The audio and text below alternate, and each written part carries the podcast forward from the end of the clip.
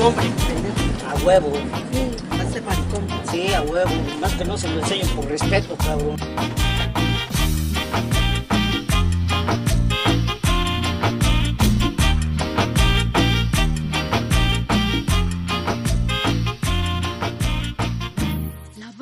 Muy buenas tardes, noches, días. Iniciamos esta transmisión de la tercera dimensión del miedo, Sin morbo. sin morbo en esta ocasión. ¿Qué es este programa?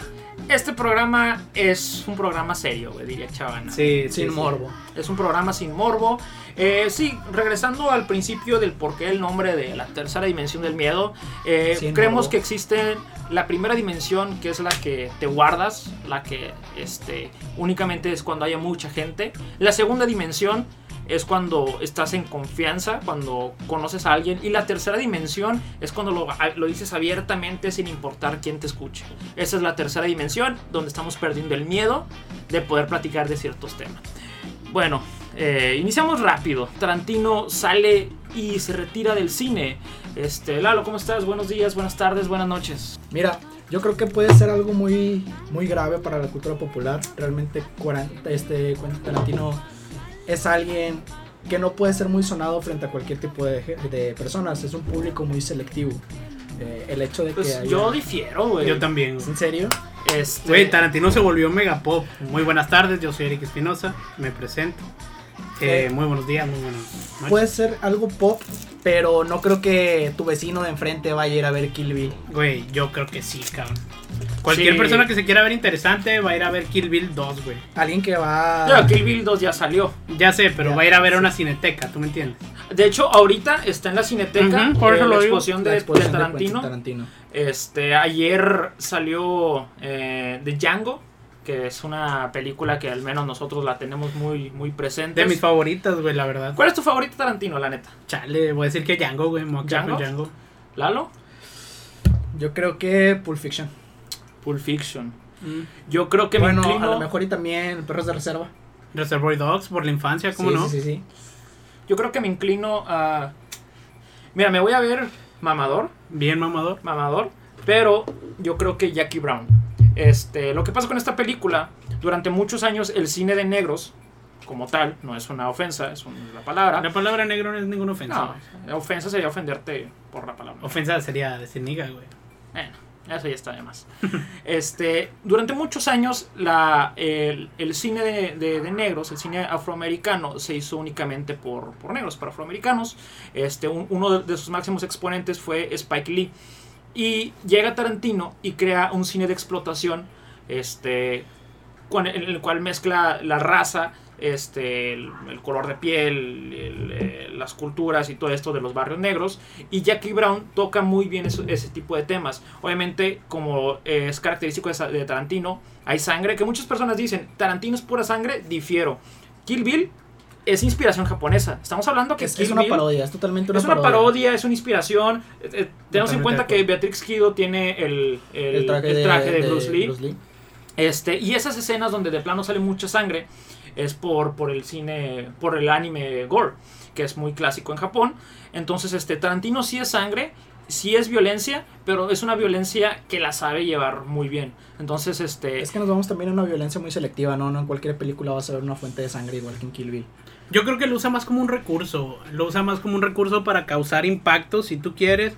Pero innecesariamente porque pues Tarantino es Tarantino y tiene el storyboard y, y tiene un buen argumento y siempre tiene... Yo creo que el aspecto más fuerte de Tarantino serían sus escenas.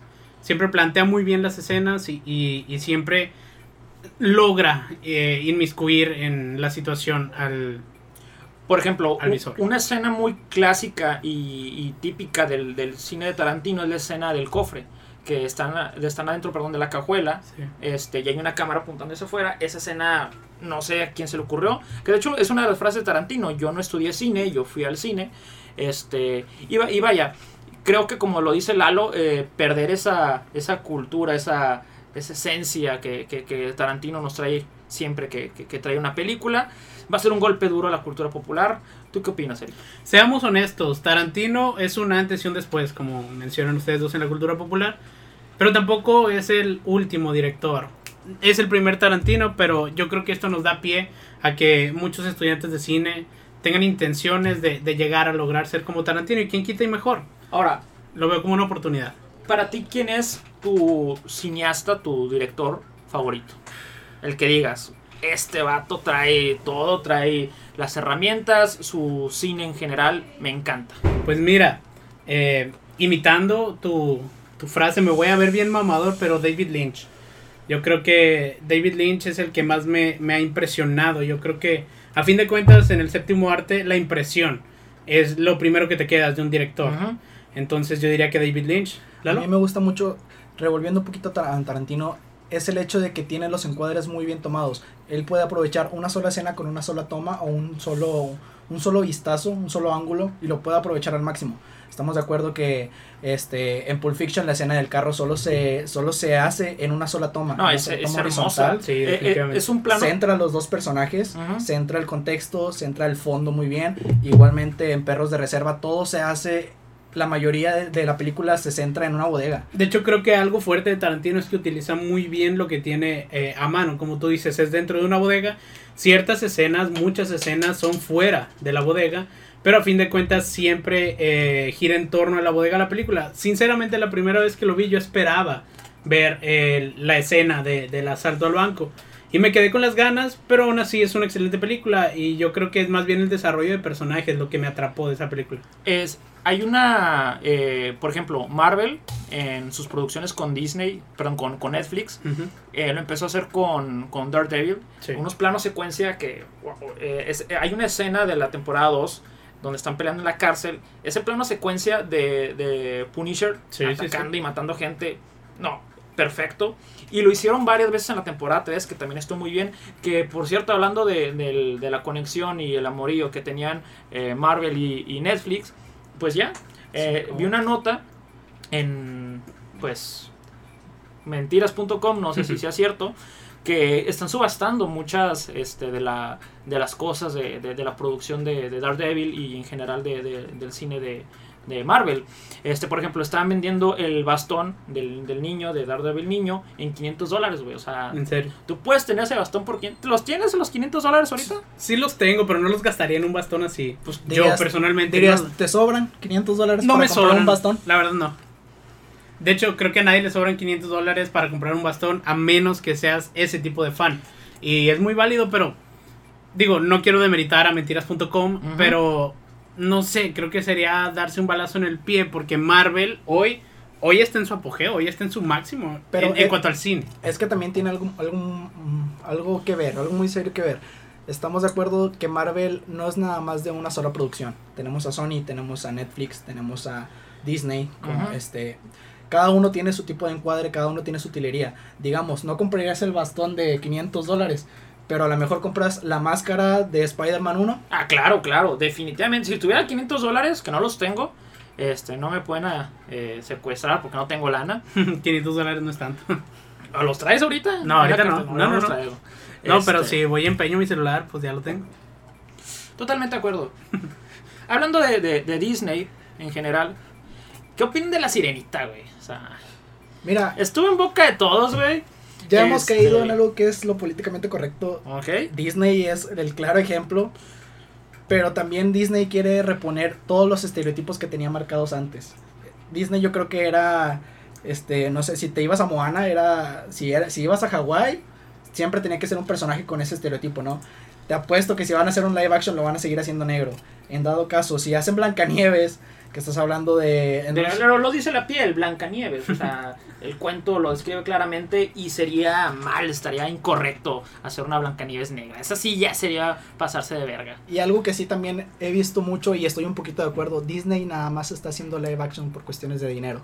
Sí, Yo creo que sí, nada más se Eh. agarra a, a la cuestión de, de la nostalgia, Pero lo está haciendo de una manera muy descarada. Acabas de ver Aladino, acabas de ver El Rey León, acabas de ver La Sirenita, todo El está Rey León todavía confirmado no sale. seguido, pero ya lo van a confirmar. Eh, que dicen que el Rey León no está tan buena. Digo, Sacó, a- un 50% en Rotten Tomatoes. güey, o Es sea, que, de, de hay- hecho, un recurso de, de los live action es totalmente la nostalgia. ¿A poco no recuerdas tú el Rey León cuando niño? claro, claro. Y te dan ganas de ir a verlo y sencillamente por eso vende. Que por cierto, había una publicación que decía, entrando un tema muy polémico, desde ahorita lo digo, está muy polémico, eh, que como dos machos pudieron criar a un rey que le- realmente los le- entre machos se creen reyes. Pero realmente no es así porque Timón y Pumba estaban corrompiendo a este güey. De hecho, de hecho sí. Lo Eh, intentaban llevar por otra senda. Alter- alteras no toda que- la naturaleza de su especie. Vaya, eh, estamos al tanto de que Timón y Pumba eran alguien, un sedentario, alguien miedoso. Quieren crear a un rey como tal. Pero pues son especies totalmente Es que diferentes. ellos Y no- nada más en animales, sino en actitud. Es que ellos nunca quisieron crear un rey. Ellos no sabían que era un rey. Ellos querían crear a alguien igual que ellos, igual de sedentario, igual de miedoso, igual de que te valga queso la vida. Y resultó que Simba era un rey, pero no era su intención, no lo fue nunca. Y yo creo que Timón y Pumba tuvieron tanta relevancia porque a pesar de que se volvió un rey y de que cambió la forma de que ellos lo veían de Hakuna Matata, de no te preocupes, eh, lo siguieron apoyando y siguieron siendo sus amigos. Que Hakuna Matata fue el YOLO, o sea, fue el Sí, sí, sí. principal YOLO en esta, el primer YOLO. El primer YOLO. YOLO. Sí, sí. Pero bueno, regresando rápidamente, sin desviarnos del tema al de la sirenita, este, yo creo que está bien porque creas de alguna manera inclusión. La inclusión no siempre es mala, si hay pueblos que se sienten representados, hay muchas personas que no, mismas eh, personas de la comunidad afroamericana que no se sienten identificadas con, con, con este tipo de cosas, creen que es innecesario. Para mí, en lugar de, de, crea- de modificar personajes que ya existen y mo- hacerlos negros, ¿por qué no creas personajes negros? De Es, acuerdo es- es lo que he tenido varias, varias cosas. Y a lo que vamos también. Es un ejemplo. Peter Parker. Peter Parker, en vez de hacerlo negro, van y crean a Miles Morales. Exactamente, y funcionó. Exactamente, sigue siendo el mismo superhéroe, sigue siendo Spider-Man, pero cambia la batuta. Ya no es el mismo personaje que haces negro, que haces homosexual, que haces mujer.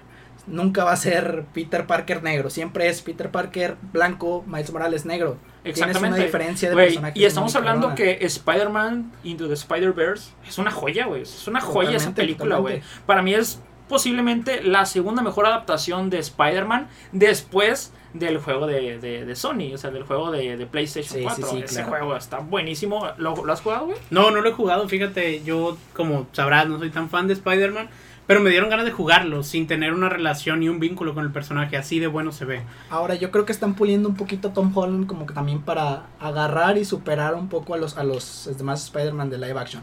Yo pensaba que Andrew Garfield era el mejor Spider-Man Ok. hasta que estamos este eh, Wow, wow, estuve wow, viendo- wow, wow. ¿Spider-Man o Peter Parker? Aquí hay una A, a eso voy. Peter perdón. Parker. ¿Por qué? Eh, yo lo veía muy bien hasta que empecé a analizar un poco cuál es el, el- cuál fue el- la personalidad del Peter Parker original. Era alguien temeroso, pobre, con falta de dinero, eh, sentimental, entra en crisis porque es un adolescente a fin de cuentas, adolescente adulto. Andrew Garfield es todo lo contrario, es, es un estereotipo de alguien que anda en patineta, alguien popular, se murió su tío. Otro modelo de adolescente, muy diferente al de Tobey Maguire. Y, y hay, hay a algunos Peter Parker en sí. O sea, estamos de acuerdo que y lo dijeron en Into the Spider-Verse, tienes que ver morir a alguien para hacer para aportar esta máscara. Él vio morir a su tío Ben, duró 30 segundos la melancolía y a la siguiente toma ya estaba Entonces, totalmente como si nada. Eh, eh, es una muy buena lógica, es una muy buen, un buen argumento, mejor dicho. Eh, pero tengo un- una pregunta. En dado caso, las personas que vieron morir al perro aguayo en Tijuana cuando Rey Misterio lo mató ya pueden Sí. usar máscara. ya Se convirtieron, se convirtieron en otras personas. De hecho, hay está- rumores estás, de que... estás confirmando de que Rey Misterio mató al perro güey. Ah, ahí te va. Dicen este, la- los rumores, que por cierto, un saludo al Bullet Club Monterrey, eh, que el perro aguayo ya estaba tocado, ya estaba desnucado en una caída antes de, de- las patadas del 619 de Rey Misterio. Entonces el perro aguayo ya estaba muerto. Como quien dice, realmente fue como que el impacto de las cuerdas al momento de recargarse que acabó con su vida. Que por cierto, eh, murió hace poco don Pedro Aguayo, eh, señor, y ya están juntos. Ya, que imagínate qué putazos se han de estar haciendo allá en el, en el cielo. Imagínate el último guerrero. Miguel o algo así. No, no, o sea, Dios tiene eh, todas las joyas del pancracio allá. Pero bueno, ya eh, retomando otra vez, nos sabemos mucho el tema de la sirenita. Sí, sí. Este, para ustedes, ¿quién, es, quién sería un, un buen tritón? Un buen, este, un buen padre de la sirenita. Eh, tomando en cuenta que va a ser negro o teniendo en cuenta que va a ser eh, Bueno, a, a un Disney, estereotipo original. a Disney eh, le vale verga, pero suponiendo que va a ser negro. Mira, si va a ser negro, yo diría eh, Terry Crews. Cruz. Cruz. Cruz. Cruz. eh, Cruz. Y él está de, y él, y él está de acuerdo con tomar ese papel. Güey, ¿vi- ¿viste el video de debajo del mar? Güey, por eso lo digo, cabrón. O sea, el vato tiene la cariz, el, el carisma, tiene el color, güey. Si nos vamos a última. Pero es que estamos de acuerdo que Tritón Pero- no tiene carisma, es alguien recto. Eh, este Terry Crews. Sí, pero Esta Disney, Disney lo que quiere provocar es atención, si quieras o no, a la sirenita. Ajá. Por eso eh, hace el convertirlo en un personaje negro. Es que no estaríamos hablando de eso, güey. O sea, nada, no, créeme que sería lo último que hablaríamos en, en, en este podcast, La Tercera Dimensión del Miedo. Lo último que hablaríamos era de, de la sirenita, o sea, pero como se dio la noticia de que es un personaje afroamericano, pues Exacto, güey. Y ahora va a generar el 100% de expectativa que no iba a generar si no fuera afroamericano negro. Ahora, ahí te va, güey. Este, el cangrejo Sebastián, eh, en español, es como, tiene un lenguaje medio puertorriqueño, lo- Lenguaje no cubano, acento. cubano, acá más este, más sabroso, más este, Tropical, más rico. tropical. Este, de hecho, los españoles, que el lenguaje de España es horrible, y si alguien de España está escuchando esto, que está cabrón, al Discrepo, chile, güey, güey. está de la verga tu lenguaje, güey. Discrepo, tienen insultos bien chidos, güey. Hostia puta. No, no, no, pero... Pero el doblaje no es a base de, de insultos, ¿sabes? No, no, no, pero lo que estoy diciendo es que tienen eh, eh, un, un modismo que, ok, estoy de acuerdo, el acento está bien culero. Pero No, es- no, no, eh, yo difiero ahí. El acento español está hermoso. No, güey. El doblaje no me gusta, güey. No, para nada, güey, ni el doblaje ni el acento. Pero lo que tienen es eh, los modos, tienen las palabras, tienen la mayoría como que bases y conocimientos para ofenderte o, o para desarrollarse, si tú quieres, eh, en un tema que no sea ofensa, de es que manera realmente- bien, bien pulcra. Es que realmente la extensión del lenguaje va a ser diferente, porque aquí nosotros también hablamos a raja madre, a lo que nos vale madre. Somos regios, Este, güey. sí, o sea, podemos insultar y que se pueda ver normal, así como lo hacen ellos. El problema es que son insultos muy diferentes, que a lo mejor nosotros podemos ver como un nivel más alto o más elegante de insultar porque no lo hacemos recurrentemente. ¿Cómo no, güey? Yo insulto todo el tiempo. Ay, pero no dices, hostia, coño. No, pero Bueno. sigo chingada madre. Exactamente. Ahí te va. Este, ¿de qué nacionalidad hispanohablante te dolería un insulto?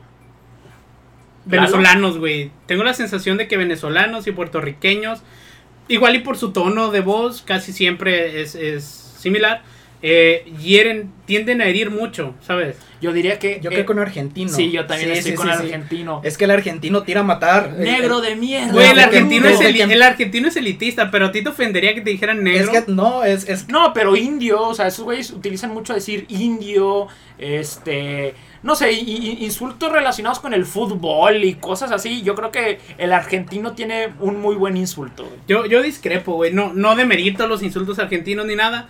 Pero a mí me duele más que me hablen fluido y rápido y me digan muchas estupideces Y- a una, pero en un tono mamón. Y ahora, ¿qué insulto de plano hispanohablante? No mames, güey, te da risa, güey. Para mí el español, güey. El español, si un español me, me dice, eh, vale, que o estoy que me raja, no sé, un- una pendejada yo así, creo güey. que a mí el hondureño. El hondureño. Sí, sí, sí, estamos de acuerdo que ahorita el hondureño es muy impactado aquí en México, pero a ti te ofendería un insulto de ellos. A mí no me ofendería un insulto ecuatoriano, güey. Conche tu madre. ¿A quién chicos le va a No, ofender esos son eso, güey? chilenos, güey. No, también lo dicen en Ecuador, güey. Es que, pues, a- hay varias palabras. Por ejemplo, también el verga creo que se utiliza en, en Ecuador. Este, en Colombia también se, utiliza el, el, el- el verga, ¿no? creo que sí, Uruguay. en Uruguay también. ¿No sé en Paraguay? Porque Paraguay, perdón. Sí, porque Uruguay está muy pegado a Argentina Sí, y sí, tienen sí. como que el- el- la sí, misma tiene la misma finta. Pero bueno, a lo que iba. El cangrejo Sebastián es cubano, es en, en Latinoamérica, es, tiene un acento sabroso. Inclusive En- la música. Exactamente. Abajo el mar. Ahí te va, güey. Yo no sabía que los españoles se copiaron totalmente del doblaje, este, pues, latino. Hispano. Hispano, no, no, latino. Bueno, hispanohablante, ¿no? Sí, latino, latino. Latino. Y el cangrejo Sebastián también en, en España es acá como cubano, es una chingada así.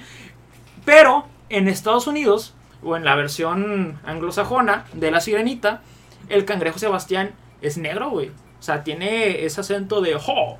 No, bueno, no, no, no, no, no lo voy a, a parodiar porque no mames, o sea, sí, Ah. eso ya es, ya es racismo. No seas mamón, güey. Parodeamos argentinos, parodeamos Pero, de pues, todas nacionalidades. ¿Por qué el negro no, güey? ¿Qué tienes contra los Bueno, negros? totalmente. Pero es como, oh, my nigga", o algo así, el, el- el cangrejo Sebastián. Ah, Ah, sí, sonaste muy A, racista. a- a Terry Cruz, a Terry Cruz, güey, le quedaría con madre, güey. Cruz con Z, ¿no? Cruz, Cruz, sí, Cruz, con Z. ah, Cruz, como el carro. Cruz, Cruz, que se vaya Lalo y que Y venga, que venga Jesús Gerardo. Jesús Gerardo Silva Cruz. Un saludo. Muy buena gente que es ese señor. Así es. En- entonces, este, yo creo que, que le quedaría con madre a Terry Cruz, el cangrejo Sebastián. Resumiendo, ¿de acuerdo con la sirenita negra, David? Ay, cabrón. Este, creo que es, eh, es una muy buena estrategia de marketing, De acuerdo. pero eh, creo que era innecesario el personaje. Yo hubiera puesto... Bueno, eh, es, Yo que, creo que era es que si te innecesaria pones la a película, pensar... Es innecesaria la película. Sí, totalmente. No, sí. no, no es innecesaria porque a ellos les interesa ganar dinero, güey. Eh, Es que si te pones a pensar, sigue siendo una- un, un personaje marino, o sea, y es algo que, que, pues no existe, o no sabemos si existen las sirenas, porque el mar es muy, muy grande para, pues, para saber su, las especies que hay ahí, pero es un personaje marino, entonces no podríamos saber si son blancos, negros, morados, azules. Pues albinos. suponiendo que viven en profundidades serían albinos, Yo creo que serían En todo albinos. caso. Ok. ¿Y tú, Lalo, estás de acuerdo o en contra? No, no estoy de acuerdo. Realmente, obviamente lo hacen también por ganar eh, en base a la nostalgia, pero el, el incluir a alguien fuera del contexto original de un personaje yo creo que le quita también un poco de nostalgia Es y que- hace que se aborrezca un poco la película. Es que no sé si sea el contexto, güey, porque no conocemos el contexto. Lo que cambian es el personaje y eso a mí me jode bastante. yo no estoy de Exactamente, pero, pero si vas a ver un live action por sentimientos encontrados anteriormente, quieres que sea lo más apegado posible a lo que era el dibujo animado, me imagino.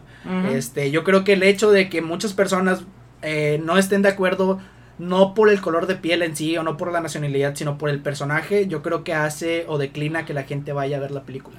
Bueno. Mm, Eric. Discrepo, güey. Yo creo que mucha gente va a ir a, a verla precisamente por el morbo, güey. Y porque ¿La no a deja- eh, yo la iría a ver. Pero ahí cambia, sí. ahí cambia el, el- el público, porque nosotros, yo la iría a ver por el morbo, no por el sentimiento, y mucha gente va a dejar de verlo por el sentimiento y vas a cambiar los papeles. Ahora Pero la que- gente que menos quería verla la va a ir a ver Sí, por pero- morbo, por ir a burlarse. Pero es que eso no importa, güey. A fin de cuentas, tu boleto vale lo mismo para ellos, sea por morbo o sea por gusto. Y si es por morbo, estoy seguro que es más. Pero la crítica Bueno. no. Este, entonces, resumiendo, Eric. ¿Estás no estoy de acuerdo con el, con ¿Lalo? el personaje. No estoy de acuerdo. Yo estoy en desacuerdo, de igual manera. Muy bien. Bueno, eh, hablando de, de- de otra cosa relacionada con, con el cine, hay algo que está muriendo y es el cine de terror, güey. Hace poquito, bueno, mejor dicho, esto se está grabando en viernes. Ayer fui con mi morrita a ver este, Anabel, güey.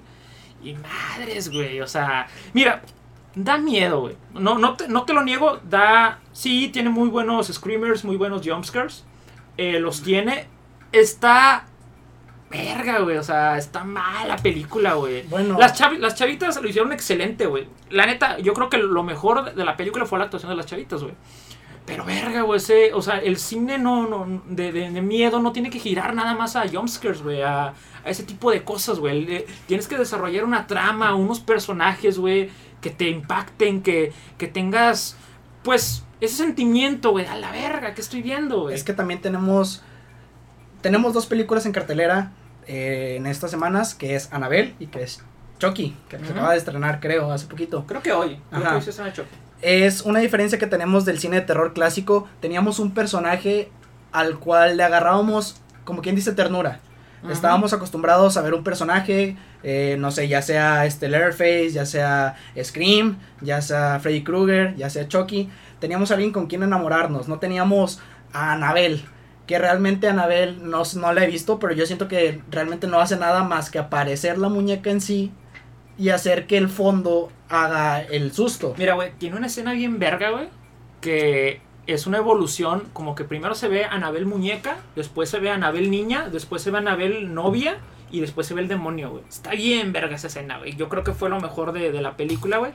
Pero, carnal, está para irla a ver con tu Rucalia y ya, güey. O sea, no. Es que- si la ves en Canal 5, Sí. güey, al igual y dale una oportunidad. Al, al igual yo la vería en el 7 doblada a las 7 de la noche en Sí. Estelar Premium. Pero no pagues por ella, güey. O sea, No, no, no, no. una disculpa a los productores de Anabel que sé que nos están escuchando, carnal, pero pues no Y también eso, a Chucky, güey. o sea, estamos de acuerdo.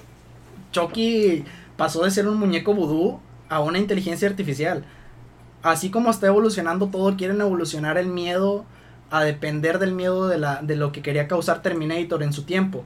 El miedo a la inteligencia artificial, el miedo a la tecnología. Estamos hablando de que él agarra la necesidad de matar a base de películas antiguas. Pero eh, es, es que mira, güey. Este, compro un poquito el argumento de Chucky, güey.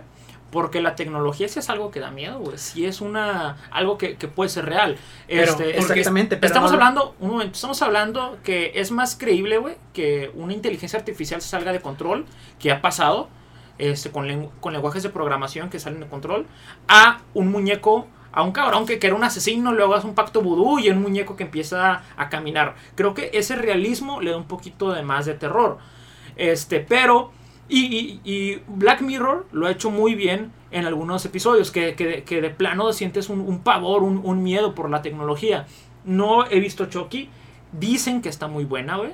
No, sé, güey. Yo, yo he visto comentarios totalmente ¿Pésimos? pésimos. O sea, realmente. Pues yo creo que ya no la. Obviamente vas a tener el miedo a, a- a toda la tecnología del futuro, pero ya no lo clasificas a un cine de terror, ¿sabes? Yo creo que se acerca más un poquito a ciencia ficción. Porque no te causa un miedo de tensión, de nervios, este, de que vaya a pasar algo que te pueda asustar o con lo que puedas soñar en la noche. Te da el miedo a lo que pueda pasar si seguimos progresando de esa manera.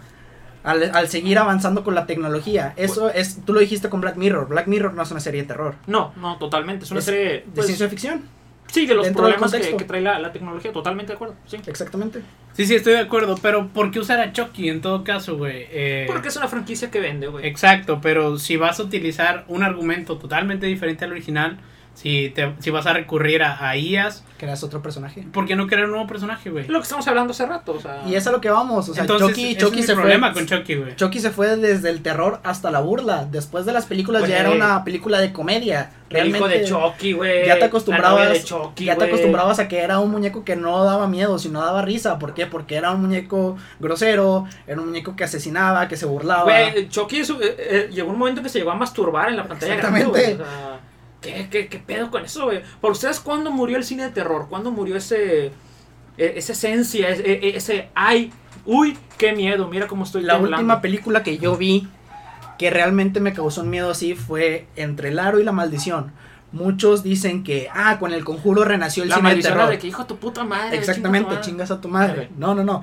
Eh, cuando empieza el conjuro, cuando empiezan ese tipo de películas, todos van con que, ah, es que da mucho miedo.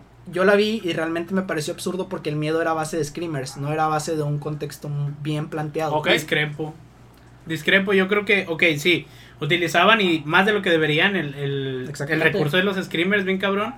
Pero es la manera de adaptar un, un, un desarrollo de tensión a- al cine de miedo actual, ¿sabes? Al cine de terror actual. Porque el conjuro tiene, pues básicamente lo que yo diría que es un desarrollo bien planteado de personajes. Tienes un background, tienes un, un nudo, tienes un problema que atacar.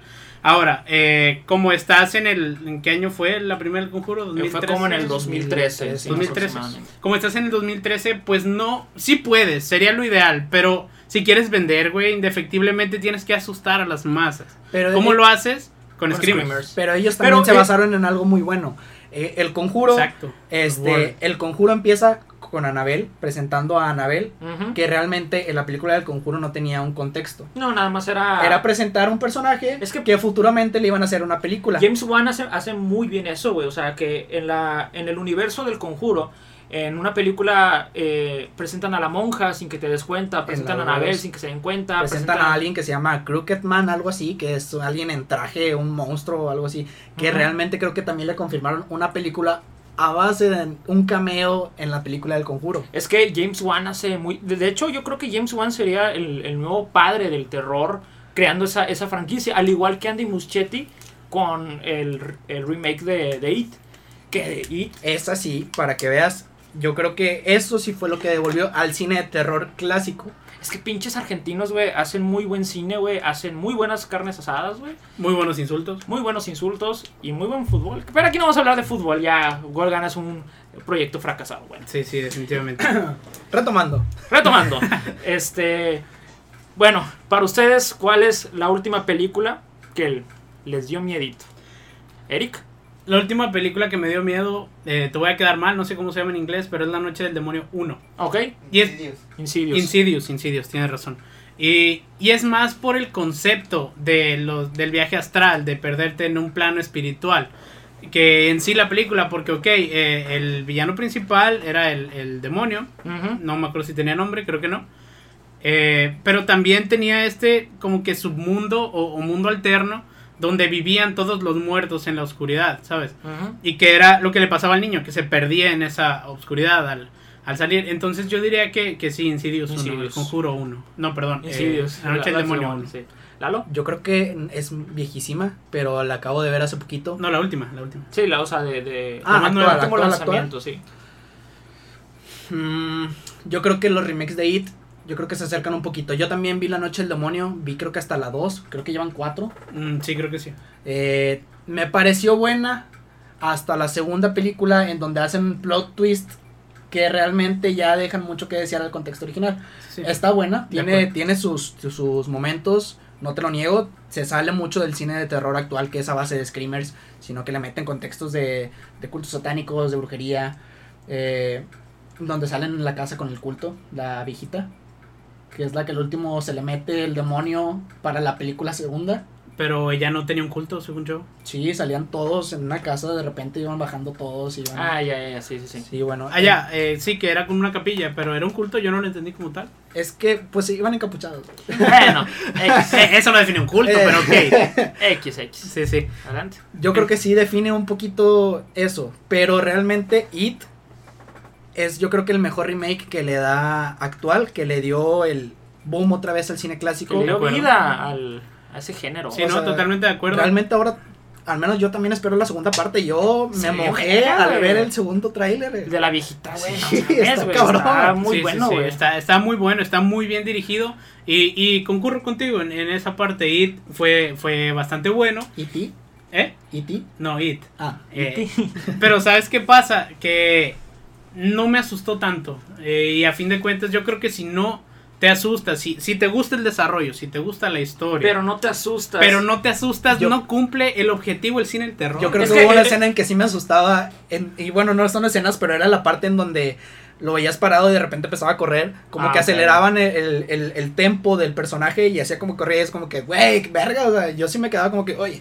Es que me- mencionaste algo muy cierto. Una cosa es que la película sea muy buena, que It es una joya de ¿De película. acuerdo? Y otra cosa es que, que dé miedo. Entonces, pues si nos vamos a miedo, pues yo elegiría pues, Yo- Anabel, güey. Porque, güey, es que no, tiene, no, un- no. tiene uno, uno que otro screamer que sí es como que, ay. O sea, no, no es así como, oh, la madre. Sí, pero sí. sí es un, ah. Entonces, pues sí, vamos a dejarlo en buena película de, de terror. También concurro que sí. Sí, No, y- espero la segunda parte. Y lo peor, Lo peor que han sacado a la monja, güey. yo te digo cuál, el niño. El niño, no mames, ¿qué ¿Viste es eso? niño? No, no. Sí, yo sí la vi, asquerosísima.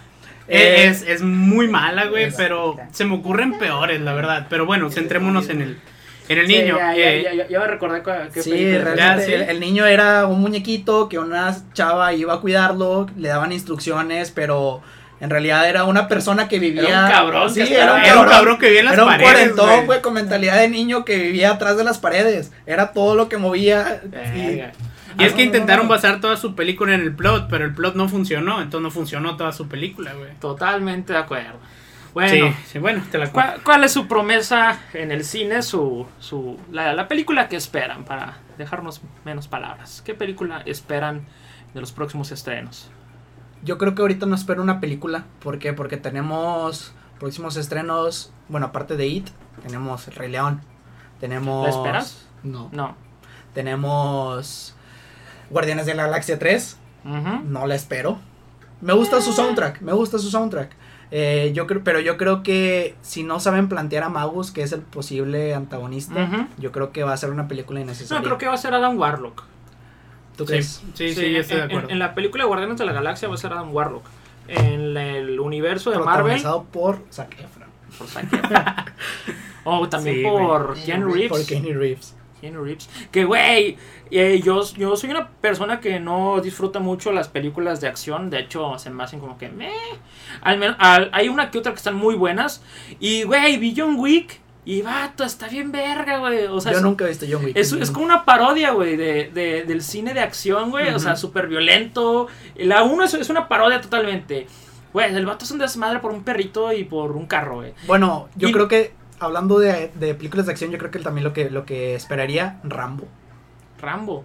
Sí, Rambo. Estamos de acuerdo que es una, es una saga muerta. Es que nunca salió, o sea, yo, yo la estoy esperando como del, desde el 2009 que sacó- salió el tráiler, que La Verganza se llama, ¿no?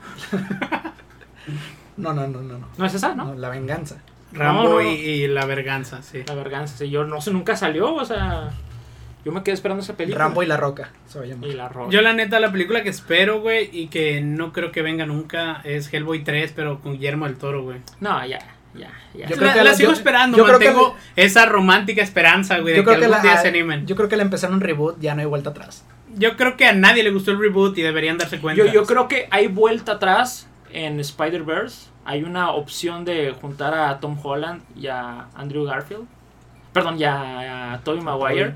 Y lo confirmamos con las presencias de personajes antiguos en la nueva saga. Totalmente de acuerdo que, güey, que, que fue un momento... Para mí fue lo, lo mejor de la película. Exactamente, o sea, realmente no te esperabas algo así.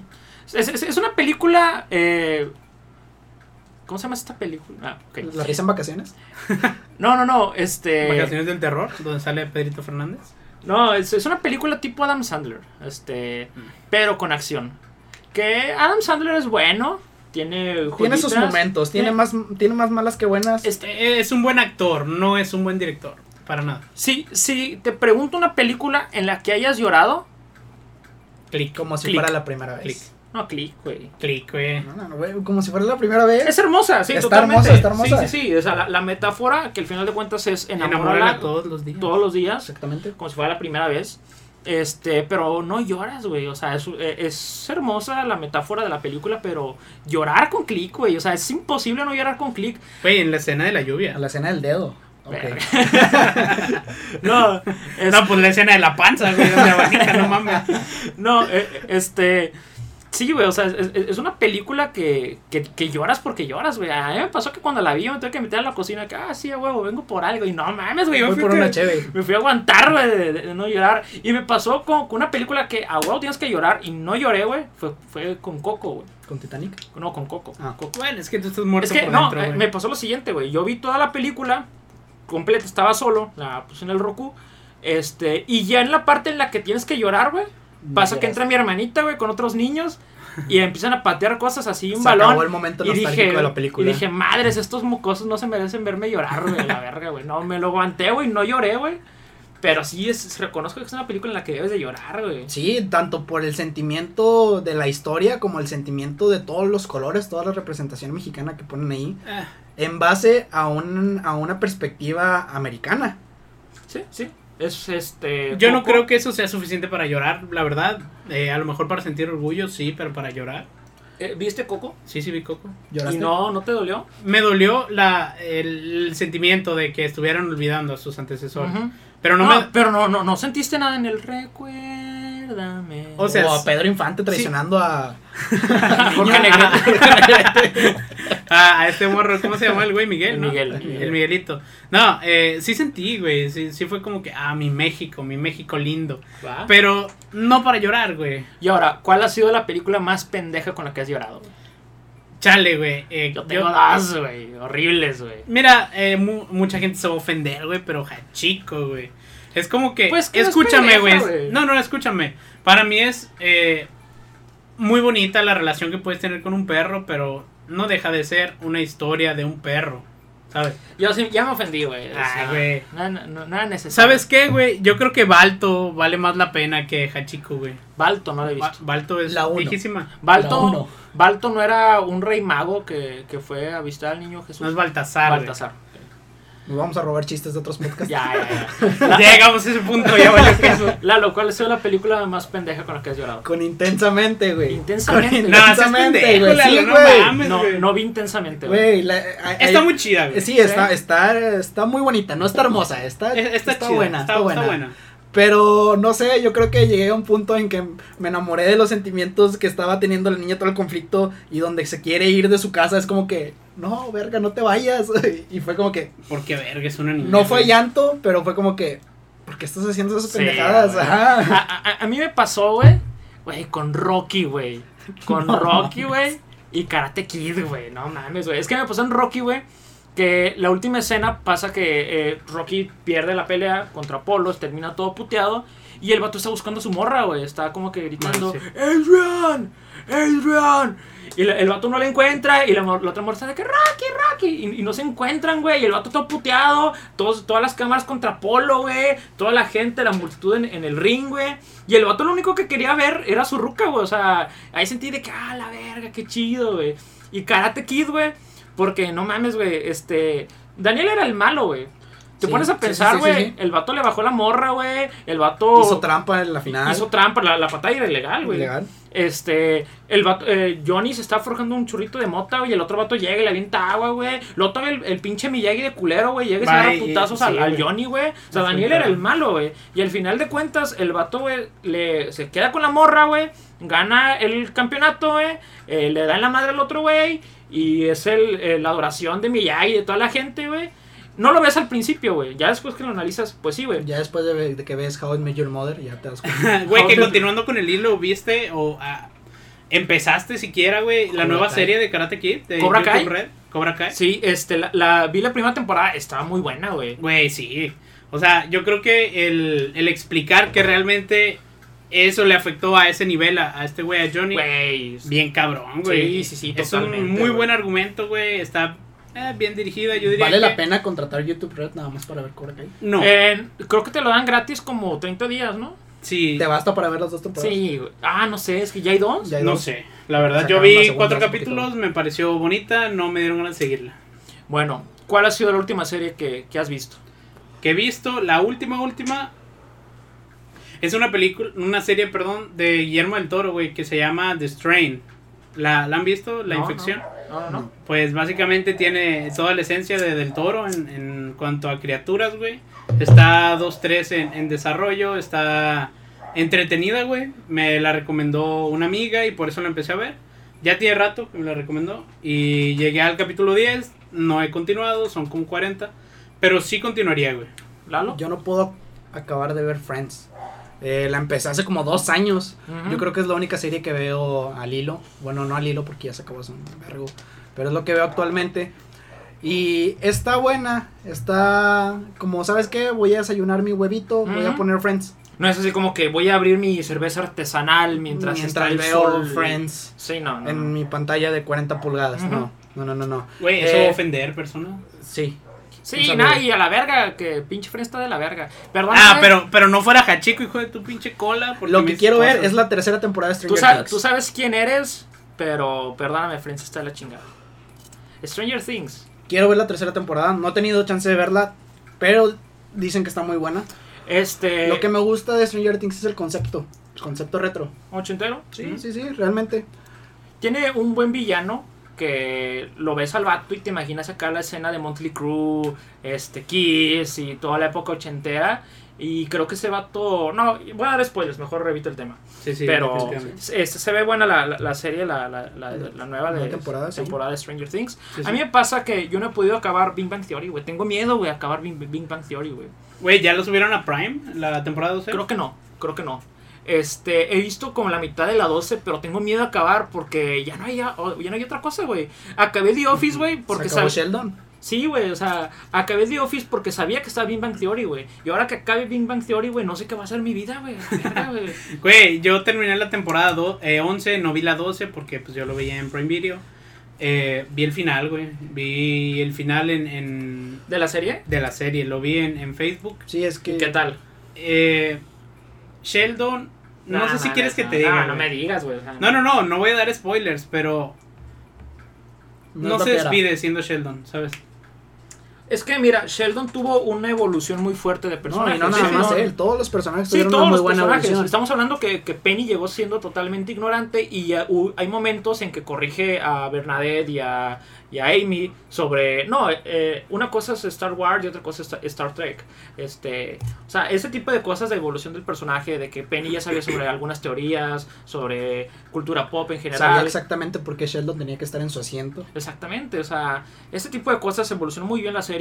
Sí, sí. Eh, algo que me comentaba un compañero alguna vez es que el problema de Big Bang Theory fue que dejó de ser geek y empezó a ser como Friends. Sí, sí, sí, bien cabrón. No he se, visto se Friends. centraron totalmente en, en las relaciones de los personajes. ah, sí, sí, exactamente. sí. Ya, ya se olvidaban de todos los guiños que representaban a un geek, ¿no? El estar jugando cada cierto tiempo Halo, que era su juego favorito. Exacto. El juntarse para jugar Calabozos y Dragones. El ir a tiendas de cómics.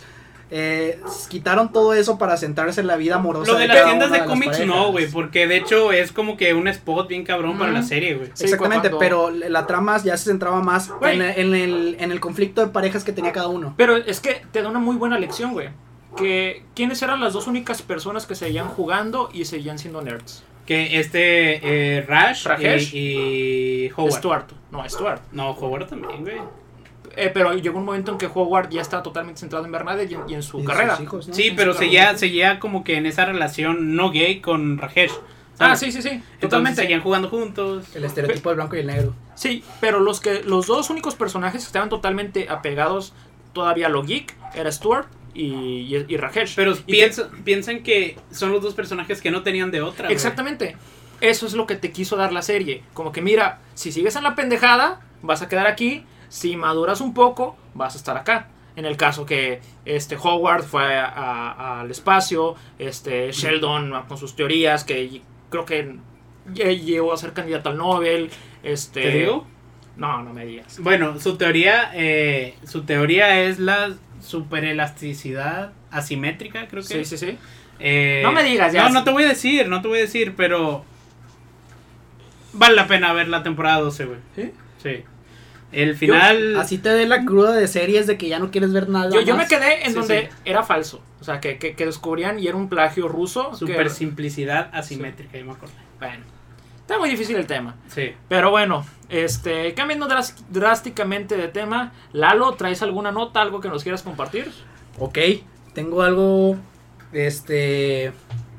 eh, durante la semana estuve viendo, hablando con mi jefe. Mi jefe tiene. Este. Un estereotipo muy cabrón de antes de escuchar rock. Mientras. Bueno, un estereotipo de, de rockero wannabe. Aclaración, no, papá. Sí, de papá, de no, es que a mí me gusta abrir mi cerveza, dos cervezas los sábados para escuchar a Pink Floyd. Qué rico, güey. Qué rico. Mm, sí, pero Sí, es sí también de los que dicen, es que a mí me caga la música tropical. O sea, yo no, yo no voy a ir a bailar a una fiesta porque, pues obviamente me cagan, pero las tengo que tolerar. Que qué rica es la música tropical también. Exactamente, y de ahí salió, salió un tema que este cabrón de Tropical Panamá, este, Francisco Javier. ajá, este, le gustaba el rock. No mames. Hay una entrevista en donde dice que todos los arreglos que hacía de Tropical Panamá se inspiraban en arreglos de rock. Tiene una guitarra bien verga. Todos los sintetizadores eran en tono rock. Todo lo que era la guitarra tenía algunos arpegios donde agarraba todo el tipo de rock. Y es cierto. Y empecé a verla, a- empecé a escuchar un poquito más la música, un poquito centrándome en, en el ritmo. Y sí, o sea, tiene algunos ritmos en donde mezcla la música tropical con la música rock. No tanto. Pero yo creo que también eso da inicio a que la música tropical empiece a utilizar sintetizadores, empiece a utilizar guitarras eléctricas, en vez de nada más una marimba, este, los tambores, algo así. A Belén. A Belén. Los Lo- tambores. no, a los pastores. Ah, los pastores.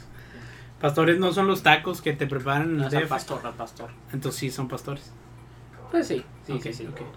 Pero a lo que voy es qué tan influenciada está la música que menos te espera para hacer un rit- para mezclar un ritmo totalmente diferente. Totalmente de acuerdo. Pasó con, con Jim Morrison. Jim Morrison agarraba sonidos del blues y sonidos. La este, mezcla de Valentín Elizalde de Jim Morrison. Está, hermosa, está con madre. Te digo, creo, creo que uno de los pioneros en, en ese aspecto fue Jim Morrison, que mezclaba este rock psicodélico con blues, con un poquito rock más que, que llegó eh, después, que es el guitarrazo. Eh, Igual y The Cure también. The Cure, posiblemente The Cure. Más es- que nada por el ritmo de Happy Punk. The Cure Happy Punk. Pues es que llegabas a algo que era como una mezcla entre feliz y triste, ¿sabes? Eh, obviamente el ritmo estaba con madre, pero la letra totalmente opuesta. Ok. Y yo creo que todas, muchas de las bandas también agarraban ese tipo de ritmos. Igualmente también las mexicanas. Tenemos a Little Jesus. Little Jesus. Es Little una joya. Jesus es una joya y mezcla muchos ritmos. Mezcla, puede mezclar a The Cure, eh, puede mezclar un poquito de hard rock. A lo mejor en algunos... De algunos repente es de que Acapulco, cinco, de- de- de- de- Exactamente, o sea, son precursores que nadie te imaginas que fueran a seguir. Sí, totalmente de acuerdo. Y pasó eh, hace mucho tiempo con Panda, güey. Panda empezó haciendo happy punk totalmente siendo una copia, sí, es una copia de Blink 182, eh, Son 41 y banditas así, banditas de garage que estaban de moda en el 2000 y después cambió bien drástico, güey, a hacer la copia de My Chemical Romance y después a hacer la copia de, de Cure, güey, a hacer copia de Caifanes, güey. O sea, esos vatos agarraron un chingo de estilos musicales. Hoy en día José Madero, güey, al vato agar- agarra maracas, güey, y agarra mariachi, güey. Cuando teníamos rolas, güey. 16. También cuando teníamos 16. De hecho, Panda sacó un cover de esa. De... Sí, está horrible. Está horrible. bueno, bueno, aquí. También la de se murió mi amigo Bronco, ¿no le hicieron? Eh, Panda. Sí, sí la escuché y a mí sí me gustó. Sí, Siendo fan de Lupe Esparza, como quien sí me gusta. no de panda. participó eh, Panda en ese, en ese proyecto de, de tributo a Bronco. De hecho, ha habido varios, este, Varios tributos. varios tributos. Estuvo el de José José. Kalimba sacó uno. Este, a- en, en general a, a canciones A viejitas. mi manera. Sí, en, en- en ese disco, no sé cómo se llama, se llama Grandes Baladas, una madre así. Está bueno el disco, está, está tranquilito, está Es para como para tener 50 años y Y- ponerte a lavar el carro. Güey, lo, lo que les comentaba la otra vez, güey, que ojete es México, güey, para mandar a la verga a Kalimba, güey. O sea, el vato la cagó una vez, güey, y ya nadie lo quita de ahí de pedófilo, güey, y del calimbazo y ese tipo de cosas, güey. Pero te das cuenta que eso también ya pasó como para las nuevas edades, evolucionó. Ahora el pederasta es Alex Intec. Alex Intec. O por ejemplo, con Jimena Sarillana, güey. El Cache sin querer, güey. La vieja la cagó una vez, Sí, güey, sí, y ya se lo recuerdan siempre, el Cache sin querer, güey. Pero la vieja lo toma con broma, lo toma, lo toma bien. Sí, sí, la, la vieja Pues, es ¿Qué buena te queda? ¿Qué te queda? Pues sí, no, no te vas a emputar. Que por ahí dijo un cabrón, güey. Jimena Sarillana tiene espalda de luchador, no mames. güey. La Sí, hija está sí, bien no, bonita. no, no, no, no, no, no. ¿Has visto los anuncios del agua que patrocina? No. Está gordísima. No mames. gorda, gorda, gorda. Nada que ver. Como Ya cuando empezamos a criticar mujeres. No, Vámonos. nada que ver Monterrey, señores, Monterrey aquí. no te acabes. Bueno, y luego las primas, ¿o no? No, no, no, no. Las carnes asadas, el ser cool, el ser codo. Sí, no, no, no. Pero sí, entiendo que, que la música debe de componerse de diferentes estilos y no debe cerrarse. Este, por ejemplo, pasó con. Incluso los reggaetoneros no se han cerrado. Este. ¿Cómo se llama? El güey que no es Maluma. Manuna. No, no, el, el güey que es reggaetonero no es Maluma. J. Balvin. J Balvin. Este, ese güey sacó una rolilla con, con Jesse Joy, güey. Sí, mañana es too late. Güey, pinche rolilla acá de que parece pop y reggaetón y le mezclan de todo, güey. Huevo con chorizo y no sé qué tantas pendejadas le meten ahí, güey. Pero es, que ese es el chiste, güey, que, la música no se debe cerrar. Yo amo el rock, güey. Creo que es mi género favorito, en, en general sus subgéneros y todo lo que, lo, lo que se involucra. Pero también hay otros géneros hermosos como es eh, el, el regional mexicano, este, pues sus subgéneros como banda, corrido, etcétera, etcétera. Corridos. Güey, de repente Hermosos. voy, de repente voy manejando y escuchando, tengo tres viejas, señores. Y así rolas de, de, narco, de narcotráfico y, y la chingada, güey. En tu trabajo habitual de 9 a 6. En mi trabajo habitual de... Horario de- Godín. Sí, no, yo trabajo de X. Todo el día. Pero bueno, Eric, algo que nos quieras compartir, algo que, que quieras Bonito decir? tema, muy bonito tema. Yo creo que eh, lo que comentan es, es bien habido. Yo creo que lo último que se debe hacer en el arte, que a fin de cuentas eso es la música, es, es cerrarlo o encasillarlo. Yo creo que los extremos son malos. eh, tanto el, el rockero que dice que vales queso por escuchar a, a los temerarios. Tanto el señor que se toma sus, sus, Sus cervezas dos, sus el dos- sábado dos cervezas los sábados. con todo respeto a tu señor padre, eh, y dice que es basura el, el, el resto de géneros que no sé el que le gusta a él, pero pues ustedes saben, yo diría que mis géneros favoritos son el, el heavy, el heavy metal y el hip hop, o sea, radicalmente distinto, eh, ha, ha habido algunos intentos de mezclarlo que no han funcionado tan bien, eh, pero yo creo que a fin de cuentas lo que importa en la música es lo que te aporta, ¿sabes? Cómo te hace sentir. Eh, yo creo que lo más importante es el mensaje que te llega, güey. Para mí una buena letra supera una, a un buen ritmo, supera... Sí, la mesera. Exacto, güey. Bueno, no seas cabrón, pero sí. eh, y eso es lo que yo tengo que aportar en el tema. Estoy de acuerdo con ustedes. También hablando un poquito de música. Se Todavía no termino. Se murió Don Lupe Tijerina, güey. Se murió Don Lupe Tijerina. Pero según yo se había muerto desde el 2016, güey. Sí, güey, pero nadie sabía, No güey. sabía. Bueno, ni hablar, los cadetes de Linares. Era el último que quedaba, güey. Algo hermoso. Y bueno, ya para cerrar esta, esta bonita eh, este bonito episodio de la tercera dimensión del miedo. Eh, me gustaría comentar el tema que está a boca de todos y es esta gran pelea de artes marciales mixtas que se va a dar de Alfredo Adame y Carlos Trejo. Predicciones rápidamente, vámonos con Trejo. Lalo. Carlos Trejo. Carlos Trejo. Trejo, noqueo. Trejo, Trejo, Trejo. Carlos Trejo a noqueo, Al noqueo no, pero sí Trejo. ¿ok? Porque Se- ya está viejo, Adame. ¿Se van, ¿Se van a la decisión o hay finalización? Yo creo que sí. Yo creo Un que. TKO. Un TKO. eh, Yo creo que, que no hay. ¿Hay decisión? No hay, des- Frente- no, no hay technical. Frente a que retrasaron la pelea, ¿tú crees que era tan necesario o tú crees que está tan posible que una botella de plástico te pueda abrir la frente y causarte cinco puntadas? Ah, está cabrón, güey. Y, y había de que, que pudo perder la vista y todo ese pedo, güey. O sea, teniendo en cuenta que en el otro extremo, este, capitalista, güey, eh, Jorge Mas- Masvidal, güey, noqueó a Ben Askren en 5 segundos, que fue el knockout más rápido de la historia del UFC, güey. Y eh, eh, esos güeyes que se parten la madre, güey, entrenando en dieta, güey, en, en Muay Thai, la verga, güey. A un- dos cabrones que con una pinche botellita, güey, puedes perder la visión. No mames, güey. Pero bueno, yo también. Yo creo que si Alfredo Adame lleva al piso a Carlos Trejo, este puede hacer algo porque al- hay un video, güey, donde Alfredo Adame está peleando con un luchador. donde patean los taipas. No, está, está peleando con un luchador. Van van con un programa de. ¿Cómo se llaman las morras que son lesbianas que van hacen como cápsulas en el mundial? Las que comen casi como cocodrilo y la chingada.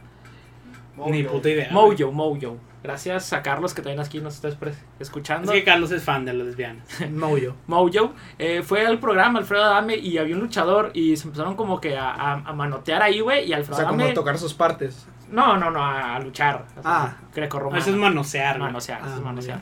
Y Alfredo Adame le metió una putiza al luchador, güey, o sea, así de, de, de, de neta, de neta, de neta, le metió una putiza, güey. Entonces yo siento que fuera de mamada, ya eso ya es neta, neta, si Alfredo Adame llega a derribar a Carlos Trejo, lo puede someter.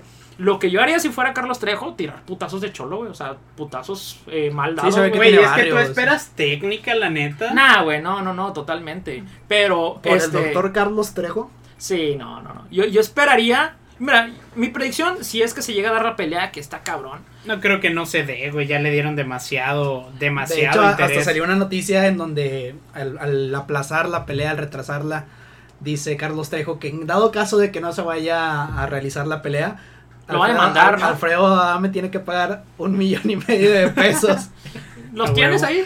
Alfredo Adame la mejor. A lo mejor los tienes. O- y si no, pues sí se va a tener que rifar los putazos. Yo, yo creo, güey, que si Alfredo Adame llega a derribar a Carlos Trejo, lo puede someter.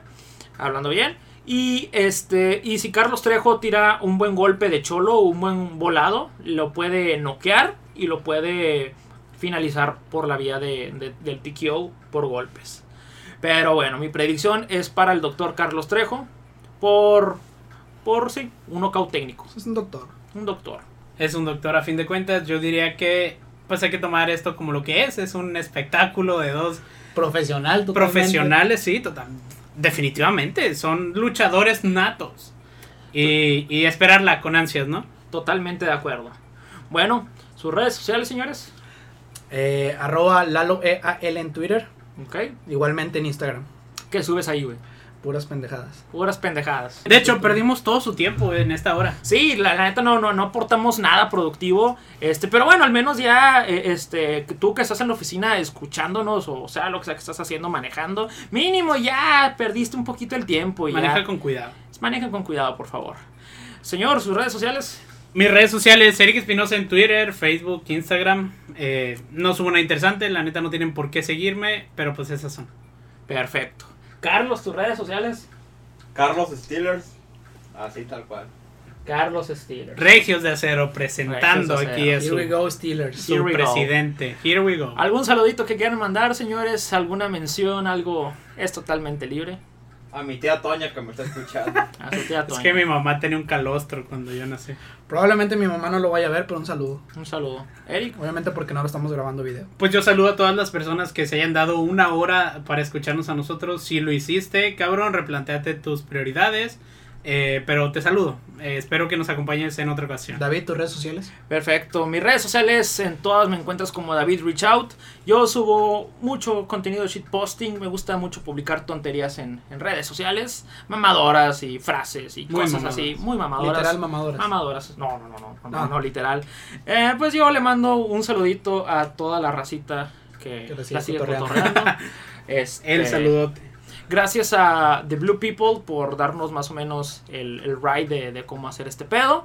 Y pues en general vamos a estar publicando esto todos los lunes a las... ah, pues una hora, güey. El lunes, güey. En la El noche, lunes, sí. en la noche. Pues cuando salga la edición, porque la neta sí está cabrón editar este pedo. Lo escuchan muy fácil, los mix de audio que estás escuchando en este momento. Está bien cabrón, güey, de hacerlo. La canción que vamos a poner al final. ¿Qué canción, ¿Con qué canción nos despedimos? Cumbia Kings. Cumbia Kings, eh, Vamos a. Terminamos con Fuego de los Cumbia Kings. Y esto fue la tercera dimensión del miedo. Sin morbo.